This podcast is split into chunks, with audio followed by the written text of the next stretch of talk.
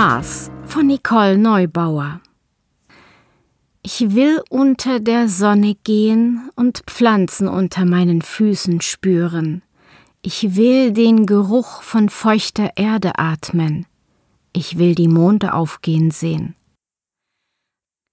Sein Bewusstsein hat die Tentakeln ausgestreckt und ist ins Innere der Sonde gekrochen hat sich durch Dateien gearbeitet, Halbleiter befühlt, ist durch Kabel geflossen und im virtuellen Datenstrom geschwommen, der zwei Planeten umspannt.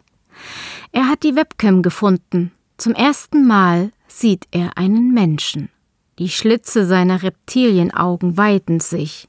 Die Nebelfinger seines Bewusstseins tasten nach ihren Gedanken. Es fühlt sich an wie Heroin, vor diesem Moment hat sie nicht gelebt. Pasadena, Jet Proportion Laboratory, 27.06.2029. Serena schaut auf die Uhr in der Ecke des Monitors. Halb vier Uhr nachts. Die Luft hat sich nicht merklich abgekühlt und die Klimaanlage funktionierte nur noch in den Serverräumen. Durchs offene Fenster drang der Gesang der Zikaden, die auch dann noch da sein würden, wenn Pasadena längst eine Geisterstadt war. Am anderen Ende des Kontrollraums streckte sich ihr Doktorand auf dem Schreibtischstuhl und gähnte ungeniert. Sie können nach Hause gehen, Jaron, sagte sie. Hier passiert heute nichts mehr. Hier passiert nie etwas, sagt Jaron, und sie konnte den Vorwurf in seiner Stimme nicht überhören. Serena war in dieses Projekt strafversetzt worden, weil sie sich für Rogue NASA engagiert hatte, die Widerstandsorganisation der NASA. Das war Alan Peasemans spezieller Humor. Lieber jahrelange Folter als ein kurzer, schmerzhafter Rausschmiss. Sie war ein Opfer seines Umbaus zur New NASA. Warum er aber Jaren Selig verdonnert hatte, mit ihr zu arbeiten, wusste sie nicht.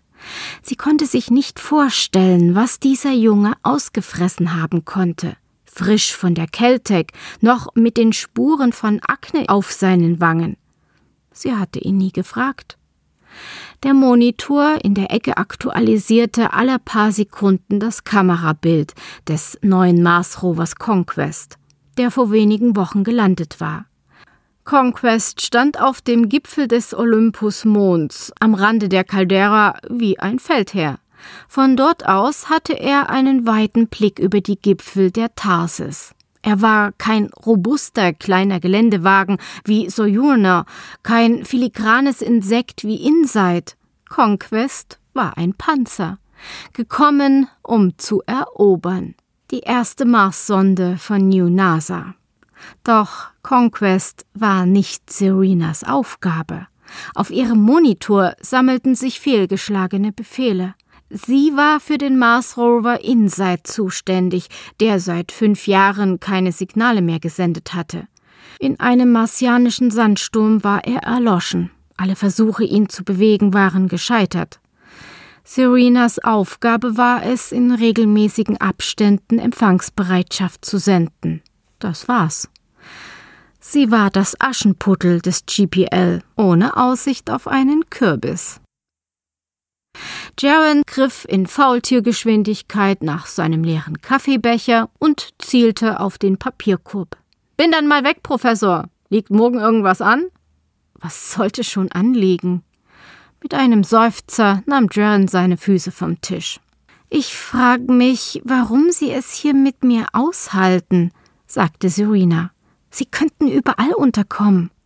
Ich wollte nicht überall hin, sagte Jern. Ich wollte zur NASA. Das war immer mein Traum. Ach, Sie sind jung. Haben Sie es schon mal bei der bemannten Mars-Mission versucht?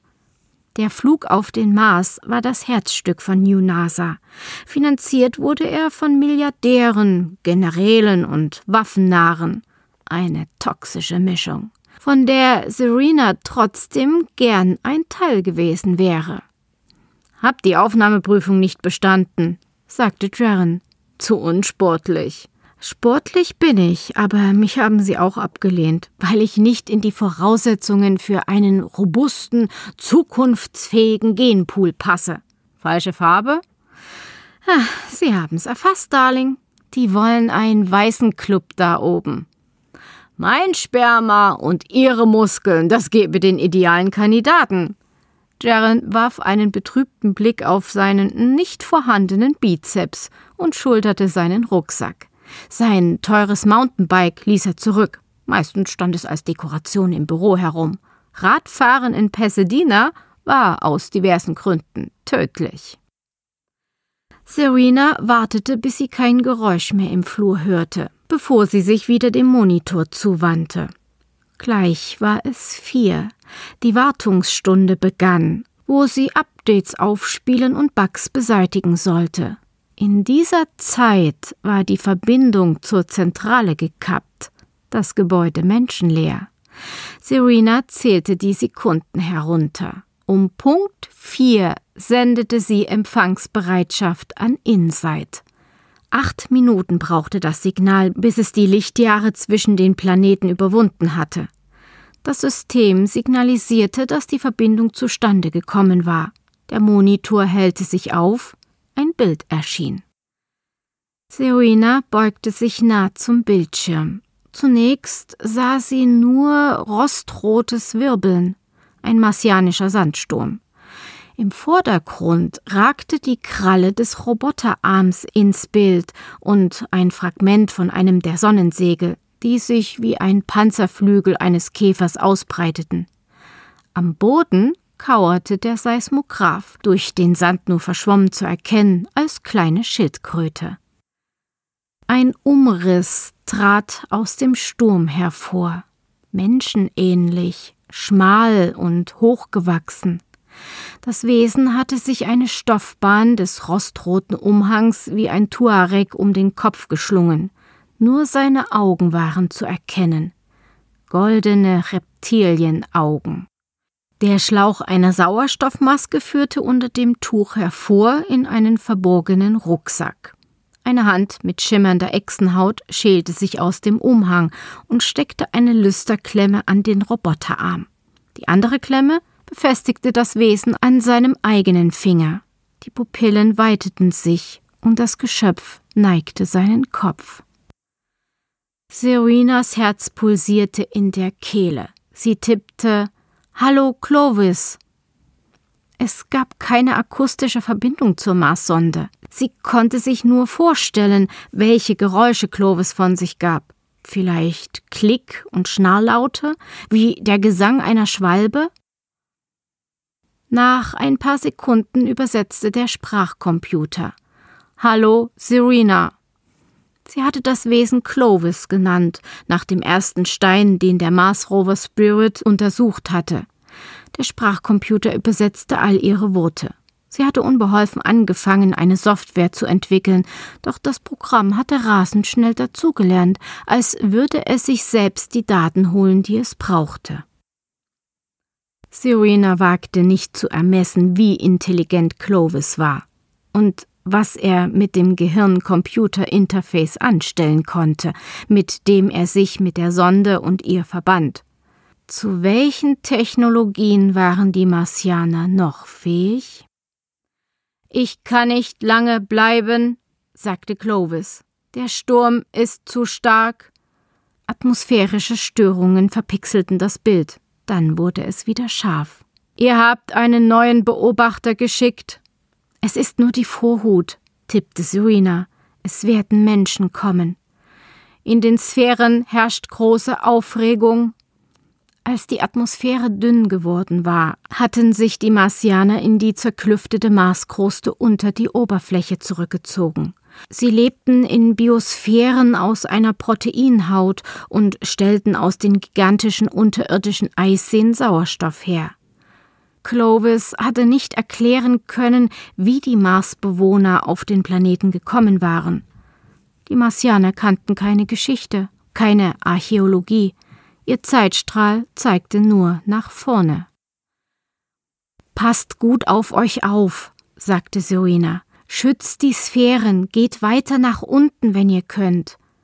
Besteht Gefahr? Menschen sind immer Gefahr. Du bist ein Mensch, Es werden andere kommen, die sich nur für euer Erz interessieren. Sie werden euer Erz nehmen und eure Werkstätten, um Waffen darin zu bauen. Sie werden eure Sphären zerstören. Sie werden die Pflanzen verdorren lassen und die Atmosphäre endgültig vernichten. Sie werden euch töten. Wir könnten uns wehren, sagte Clovis. Ihr kennt kein Wort für Krieg, ihr kennt kein Wort für Waffe, ihr kennt nicht einmal ein Wort für Hass. Wie wollt ihr euch wehren? Wir hätten euch gerne willkommen geheißen, übersetzte der Sprachcomputer. Die starren Augen von Clovis zeigten keine Regung. Du hast keine Ahnung, wie bösartig Menschen sein können. Sie bringen die Hölle auf den Mars. Ich kenne das Wort Hölle nicht. Der Sturm hatte nachgelassen. Clovis zog das Tuch vom Kopf. Unter der Haut seiner Schläfen pulsierten die Adern deutlich sichtbar. Serena konnte sich nicht entscheiden, ob sie es abstoßend oder faszinierend fand. Sie hätte so gern gewusst, was sich unter der Sauerstoffmaske verbarg. Ob er lachen konnte. Es hätte weniger Fremdheit bedeutet, Lichtjahre weniger. Es wird Zeit, sagte sie. Bald würde die Tagesschicht sie ablösen. Noch zwei arme Schweine. Clovis legte seine Hand vor die Linse der Kamera. An der Handfläche hatte er weiche Ballen wie eine Katzenpfote mit einer Nano-Oberfläche, die sämtliches Licht schluckte. Serena legte ihre Fingerspitzen auf den Bildschirm und stellte sich für einen Moment vor, die unendlich weiche Oberfläche zu berühren ihr Abschiedsritual. Ruckartig zog Clovis die Hand zurück. Seine Pupillen wurden zu schmalen Schlitzen. Er gab das Codewort durch, das sie vereinbart hatten, wenn einem von ihnen Gefahr drohte. Sandgeist. Hastig griff er nach der Klemme an seiner Hand, um sie abzustreifen. Das war das Letzte, was Serena von ihm sah. Der Bildschirm wurde schwarz. Was ist los? rief sie, aber es war natürlich sinnlos, in einem Labor auf einem anderen Planeten einen Rechner mit gekappter Verbindung anzuschreien. Clovis war weg. Was hatte er gesehen? Oder was hatte sein Bewusstsein gesehen, das er mit Hilfe seines Interface mit der Sonde verband? Entweder die Gefahr kam von der Marsoberfläche oder von etwas, das direkt in seinen Kopf eingedrungen war. Vom NASA-Server aus? Egal was es war, es hatte ihm solche Angst gemacht, dass er nicht einmal Zeit gehabt hatte, sie zu warnen. Serena warf die Speicherkarte aus und versuchte, ihre Spuren zu löschen. Gerade noch rechtzeitig, bevor es im Türrahmen klopfte. Tok, tok, sagte Alan Peaceman. Ha, schon allein dafür hasste sie ihren Boss. Er schlenderte in den Kontrollraum, als hätte er alle Zeit der Welt. Trotz der späten Stunde trug er einen maßgeschneiderten Anzug mit Bügelfalte wie Messerklingen. Es waren immer Männer in Anzügen gewesen, die den Ärger mitbrachten. Wo haben Sie denn Ihren Knaben gelassen, Dr. Roberts? Professor Roberts, bitte. Ich habe ihm freigegeben. Na, das sehe ich. Und das entscheiden Sie, wer hier arbeitet und wer nicht, oder? Peaceman schlenderte im Kontrollraum herum, fingerte in ihren Unterlagen, las Dokumente und fasste ihren persönlichen Kaffeebecher an, den mit dem alten NASA-Logo. Aber das hat sich sowieso erledigt. Nach dem Science Efficiency Act müssen wir Ihr großartiges Insight-Projekt leider einstellen. Außer Sie sagen mir einen guten Grund, warum wir es weiterführen sollten. Äh, warten Sie! Serena wühlte in ihrer Schublade, zog einen Stapel getackerter Blätter hervor und wedelte damit. Letztes Jahr ist das Gutachten noch anerkannt worden. Die Insight hat verkrustete Oberflächenstrukturen entdeckt, die auf Wasser auf dem Mars zurückzuführen sind. Das bedeutet organische Strukturen. Das bedeutet die Möglichkeit, dass es dort Erdöl gibt. Ach, Doktorchen, kommen Sie nicht wieder mit Ihrem Öldossier. Das liefern Sie Jahr für Jahr ab und es ist immer noch voller könnte. Ich habe keine neuen Messwerte von Ihnen und keine Spur von Rohstoffen. Haben Sie sonst nichts für mich? In welcher Hinsicht ist Ihre Forschung für das Vorankommen der amerikanischen Wirtschaft oder die Landesverteidigung relevant? Peacemans Aftershave füllte den Raum. Übelkeit stieg in Serena hoch. Wir brauchen die Verbindung zu möglichst vielen Sonden rund um den Mars, um die Besiedlung durch Menschen vorzubereiten. Da aufgrund des Klimawandels. Doktorchen, Doktorchen. Peaceman schüttelte den Kopf und lächelte dünn. Schlimme Wörter. Die Wände hören mit. Versuchen Sie es nochmal. Serena wirkte hervor, aufgrund natürlicher Klimaschwankungen vermehrte Migration. Peaceman dirigierte die Worte wie ein Konzertmeister. Viel besser, sagte er. So haben wir es geübt. Seien Sie doch froh. Wenn wir das Projekt einstampfen, kommen Sie mal aus Ihrem Bunker raus. Die Welt steht Ihnen offen. Gut, Ihre Zeugnisse werden nicht berauschend sein. Er wischte mit der Hand über sein Gesicht, und das Grinsen war mit einem Mal verschwunden. Haben Sie sonst nichts zu sagen? Seine Stimme war das Grollen eines Wolfes. Was wusste er? Serena veränderte ihre Position, so dass ihr Rücken den Monitor verdeckte. Ähm, nichts. Mein Dossier haben Sie bereits. Wie Sie wollen.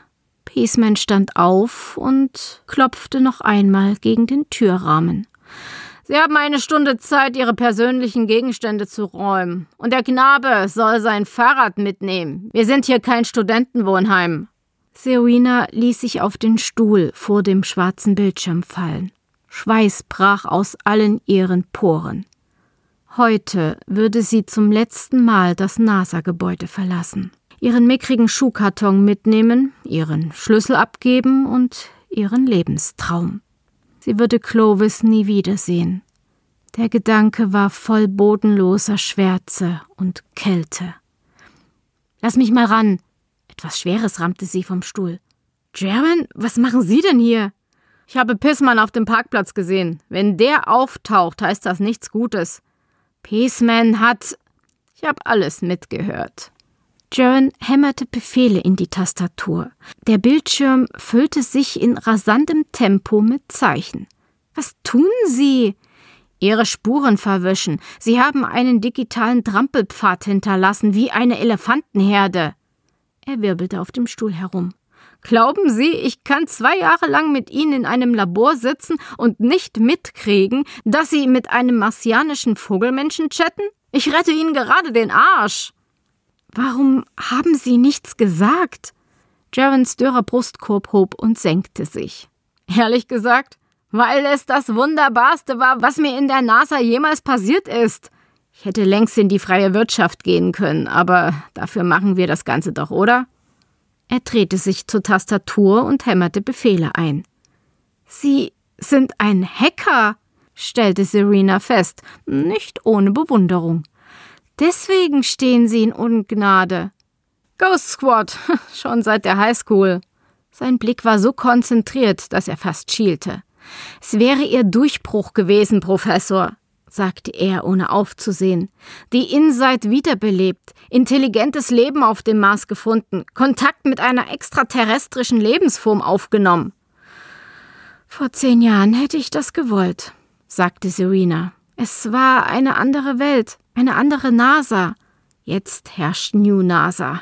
Sie würden Clovis töten oder in einem Versuchslabor zu Tode foltern. Er ist das Wertvollste, was ich je gefunden habe. Wenn ich ihn beschützen will, muss ich schweigen. Ach, shit! Jaren ließ die Hände sinken. Was ist? Serena griff sich einen Stuhl und setzte sich neben ihn. Sie konnte seinen Schweiß riechen. Er fuhr mit den Händen durch seine Haare. Nicht gut. Hier war jemand drin. Was bedeutet das? Sie wissen, dass Inside wach war, dass Daten übertragen wurden. Pissmann hat so getan, als würde er ihnen eine Brücke bauen, damit sie damit rausrücken, was sie mit der Inside angestellt haben. Wissen die von Clovis? Serena beugte sich über die Schulter des Jungen. Keine Ahnung. Ich bin ein Hacker, aber kein Genie. Wahrscheinlich haben Sie nur mitbekommen, dass Sie mit der Insight kommuniziert haben, aber nicht, welche Daten geflossen sind. Wir müssen hier raus, sagte Serena. Die werden uns keine ganze Stunde geben. Es wären sowieso nur noch 49 Minuten. Das ist eine Falle. Peacemans Leute wollen uns abfangen. Die wollen rausfinden, was wir löschen und beiseite schaffen wollen. Und was sollen wir jetzt machen? Löschen und beiseite schaffen, was sonst? In einer Ecke des Raums stand ausgemustertes Material. Sie löste die Rückwand von einem Gehäuse und holte eine Plastiktüte heraus. Was ist das? Fragte Jaren ungläubig. Speicherkarten und Festplatten. Glauben Sie, ich nehme Kontakt mit einem Marsianer auf, ohne das für die Nachwelt festzuhalten? Wir sind jetzt schon tot, sagte Jaren. Er öffnete das Akkufach seines Mountainbikes und warf den Akku in den Papierkorb. Die Festplatten steckte er in den Hohlraum und verschloss das Rad wieder. Serena warf alles, was sie brauchte, in ihre Schultertasche. Die Tasse, die von Peaceman besudelt war, ließ sie stehen. Jaron schulterte sein Bike. Nichts wie raus hier, sagte er. Hätte ich geahnt, dass ich heute noch in Landesverrat verwickelt werde, hätte ich mir bessere Unterhosen angezogen. Der Morgen dämmerte über dem fast leeren Parkplatz. Schon jetzt flimmerte die Luft vor Hitze. Serena klappte die Rückbank des Volvos um und Jaron warf sein Fahrrad hinein. Sie nickten sich kurz zu, bevor sie einstiegen. Serena ignorierte sämtliche Straßen und fuhr quer über die Parkplätze. Normalerweise erkannte der Pförtner Serenas Wagen und ließ die Schranke hoch, doch diesmal blieb sie geschlossen. Serena ließ das Fenster herunter und beugte sich zur Gegensprechanlage. Bye, Mr. Mendes, rief sie betont munter. Wir machen Feierabend. Der alte Herr schaute nervös in seinen Bildschirm. Äh, Moment, Professor Roberts. Ich habe hier ein kleines Problem. Könnten Sie kurz warten? Jaron fasste sie am Ärmel und nickte in Richtung Rückspiegel. Sie folgte seinem Blick. Vor dem Haupteingang flackerte Blaulicht. Männer in Schwarz strömten ins Gebäude. In den Augen des Jungen stand nackte Angst. Serena gab Vollgas. Die Schranke krachte gegen die Windschutzscheibe und hinterließ einen Riss in Augenhöhe, bevor sie brach. Mit quietschenden Reifen kurfte Serena die Zufahrt hinunter. Der Wagen schlitterte auf den San Fernando Highway quer über drei Spuren. Ein Geländewagen verfehlte sie knapp und hupte empört. Jaron lag mit zusammengekniffenen Augen in den Sitz gekauert. Mit der einen Hand hielt er sich am Griff fest, die andere umklammerte immer noch den halb hinuntergezogenen Sicherheitsgurt. Sie können die Augen aufmachen, wir leben noch, sagte Serena und trat das Gaspedal durch, den Geländewagen hinter sich lassend. Nichts wie raus aus der Stadt. Sie mieden die Interstates, nahmen die kleinen Straßen. Wenn sie ein Polizeiauto am Horizont sahen, fuhren sie auf Seitenstraßen ab und duckten sich hinunter, bis ihr Herz aufhörte zu schlagen. Nur zum Tanken hielten sie an, für Sandwiches und Kaffee im Stehen. Je räudiger und einsamer die Roadhouses aussahen, desto besser. Hauptsache, sie nahmen Bargeld an. Viele Roadhouses waren geschlossen, Sand wehte in die zerbrochenen Fenster. Für alle Fälle besorgten sie große Wassercontainer und einen Reservekanister Benzin. Sie waren nicht vor dem Militärgericht geflohen, um in der Wüste zu verdursten. Erst in Nebraska ließ die Panik nach. Sie hatten eine längere Pause gemacht, die Trackerduschen benutzt und nun lagen sie auf der Motorhaube und teilten sich einen Kuro. Wir sollten langsam überlegen, wo wir überhaupt hinfahren, sagte Jaren. Serena musste zugeben, dass sie darüber noch nicht nachgedacht hatte. Ich bin kanadische Staatsbürgerin. In der Nähe von Montreal habe ich Familie, sagte sie. Hm, Kanada ist gut, sagte Jaron. Sein Blick war düster und strafte ihn Lügen. Da kann ich Asyl beantragen. Dann auf nach Kanada. Was wollen Sie jetzt mit den Aufzeichnungen machen? Hm, ich weiß nicht. Hm. Serena biss von ihrem Stück Kuro ab. Auf eine bessere Welt warten? Schön, dass Sie noch optimistisch sind. Irgendwann würde ich die Aufnahmen gerne auswerten, sagte Serena. Herausfinden, wie sein Interface funktioniert. Das Gerät war faszinierend. Es hat sein Gehirn mit der Sonde verbunden. Sind Sie sicher, dass er sich damit nicht noch in mehr Dinge eingeloggt hat? Äh, wie meinen Sie das? Was wäre, wenn Clovis auf sämtliche Daten zugreifen hätte können, auf die die Sonde zugreifen konnte? Oder besser noch, auf alle Daten, auf die Sie zugreifen konnten? Ach, das ist doch paranoid. Sie wollen sich nicht ausmalen, was er mit ihren Gedanken angestellt hätte, wenn er in der Lage gewesen wäre, sie zu berühren. Ich bin Ende 30, Single und erlebe im Job den größten Bore-out der Weltgeschichte. In meinen Gedanken herrscht Grillenzirpen. Vielleicht wäre es mal eine nette Abwechslung, wenn jemand mein Gehirn fickt. Vielleicht hat er es schon gefickt. Im Ernst, Professor. Jaren setzte sich auf. Sie kennen diese Kreatur nicht, aber Sie lassen sie in Ihren Arbeitsplatz, in Ihre Welt, in Ihr Leben eindringen. Sind Sie sicher, dass Clovis nichts mit Ihrem Kopf angestellt hat? Vielleicht wollte er ja nicht nur Freundschaft. Vielleicht wollte er Friends with Benefits. Serena dachte an den Tag, als Clovis es geschafft hatte, auf ihre Webcam zuzugreifen. Er hatte sie zum ersten Mal gesehen. Sie hatten sich in die Augen geschaut, minutenlang, ohne ein Wort. So hatte sie sich Ekstase vorgestellt. Es hatte sie auf der Stelle süchtig gemacht. Sie hatte nichts weiter gewollt, als wieder in diesen Augen zu versinken. Er war unheimlich neugierig, sagte sie. Er wollte alles über die Erde wissen, wie wir leben, wie wir reisen, wie wir Raumschiffe bauen. Raumschiffe? fragte Jaren. Das Heroingefühl war schlagartig verschwunden und die Realität brannte mit der Wüstensonne auf sie herunter. Was hatte er wirklich in ihren Gedanken gemacht? Welches Wissen hatte er sich beschafft? Sie hatte seine Motive nie hinterfragt. Er hatte ihr nie erzählt, was sie in den unterirdischen Werkstätten wirklich herstellten. Die Martianer kennen kein Wort für Krieg, sagte sie. Sie sind Veganer, leben im Kollektiv, es gibt keinen Hunger, keinen Streit. Klingt idyllisch. Aber denken Sie mal nach, Professor. Die Erde schmort gerade zu einer Steinwüste. Die Martianer sind mit ihrem Planeten schon eine Stufe weiter. Die haben es geschafft, ihre Atmosphäre und ihre Oberfläche zu zerstören. Glauben Sie, die leben freiwillig in ihren Löchern?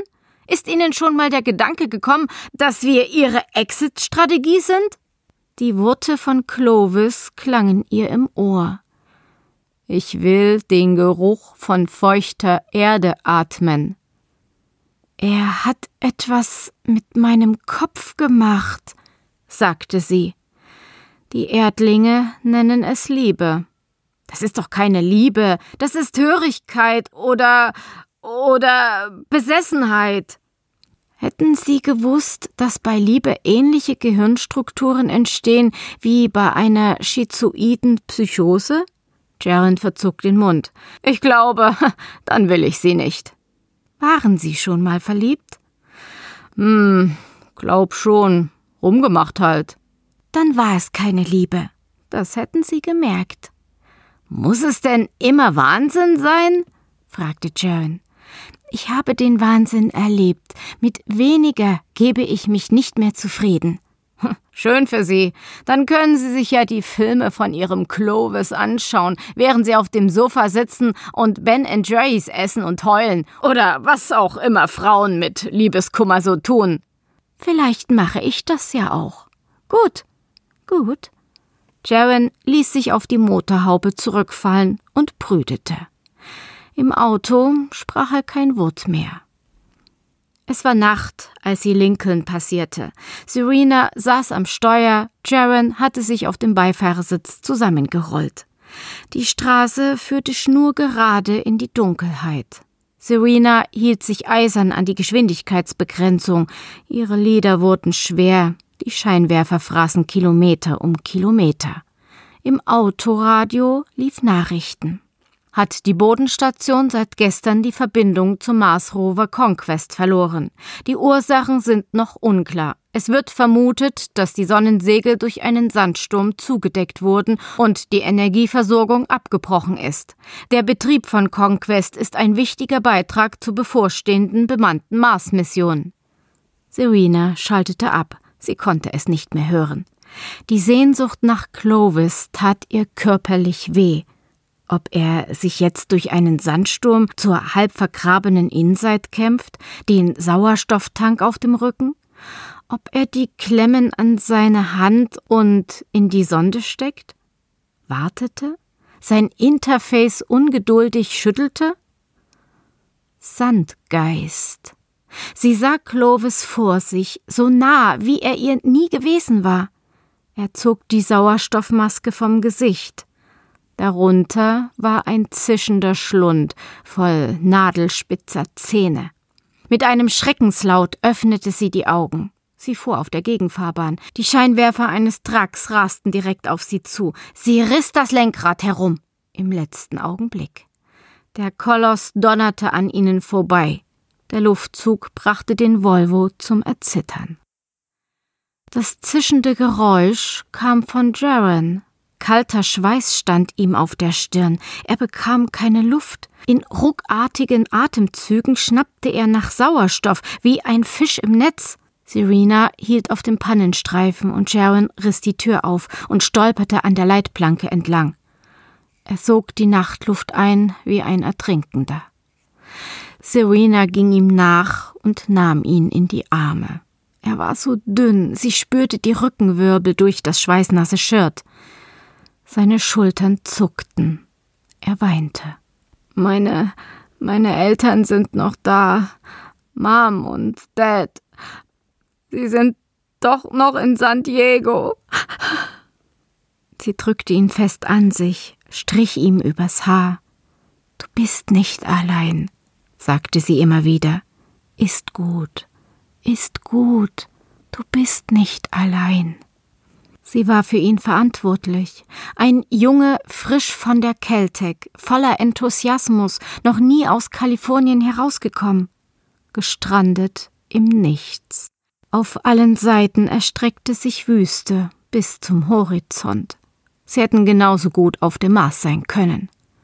Hoffentlich war es das wert, Clovis, flüsterte sie. In dieser Nacht schliefen sie miteinander. Montreal, Observateur de Monde Mécanique, 12.05.2030. Das solltest du dir anschauen, sagte Jaron. Er beugte sich über Serenas Schulter und nahm ihr die Maus aus der Hand. Verpixelte Schemen erschienen auf dem Bildschirm. Was ist das? fragte Serena. Es war zu unscharf, als dass sie etwas erkennen konnte. Ein neuer Sternenhaufen? Viel näher, unser Sonnensystem. Es waren fünf Objekte in Formation, länglich wie Zeppeline. Könnte ein Schwarm von Meteoriten sein, sagte Serena. Das glaube ich kaum. Es sei denn, es gibt Meteoroiden, die ihre Flugbahn nachjustieren können. Die Dinger steuern direkt auf uns zu. Im Nebenzimmer hämmerte ihre Kollegin auf die Tastatur. Geht bei euch auch mal wieder nichts? rief sie hinüber. Das Bild auf dem Monitor veränderte sich. Schwarzer Hintergrund, rostrote Rechtecke und Striche, die über den Bildschirm jagten. Irgendwo im Gebäude ging ein Alarm los, Schritte hasteten durch die Gänge, Unruhe brandete auf. Da stimmt was nicht, rief jemand am Ende des Flures. Serena griff nach ihren Autoschlüsseln und sprang auf. Ich muss nach Hause, rief sie. Es war dunkel, als sie bei ihren Eltern ankam. Sie lief die Treppen hoch in den Speicher und zerrte ihr Teleskop auf den Balkon. Das alte Ding, das ihr Vater ihr mit 13 zu Weihnachten geschenkt hatte. Es war der Grund gewesen, warum sie an der Celtic studiert hatte, warum sie zur NASA gegangen war. Es war Schuld, dass sie Clovis gefunden hatte. Sie suchte die Koordinaten und richtete das Teleskop auf den Punkt am Himmel, wo Jaren das Objekt entdeckt hatte. Nach einigen Minuten hatte sie sie gefunden. Das Gerät war nicht mehr im guten Zustand, das Bild zitterte, aber immer wieder konnte sie es einfangen. Fünf winzige Lichtpunkte. In der Einfahrt schlug eine Autotür zu.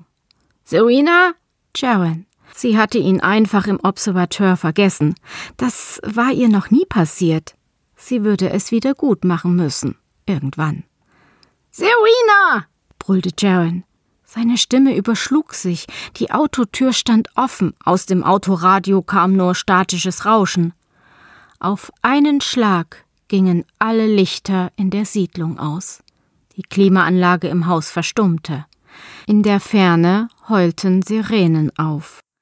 Ein prächtiger Sternenhimmel spannte sich über ihr, ohne Lichtverschmutzung, ein funkelndes Himmelszelt. Sie holte ihr Satellitentelefon aus der Jackentasche. Statt des Startbildschirms zeigte es einen dunklen Bildschirm. Rote Rechtecke und Striche jagten darüber hinweg. Eine binäre Reihe. Sie richtete ihren Blick wieder auf die Lichtpunkte am Himmel.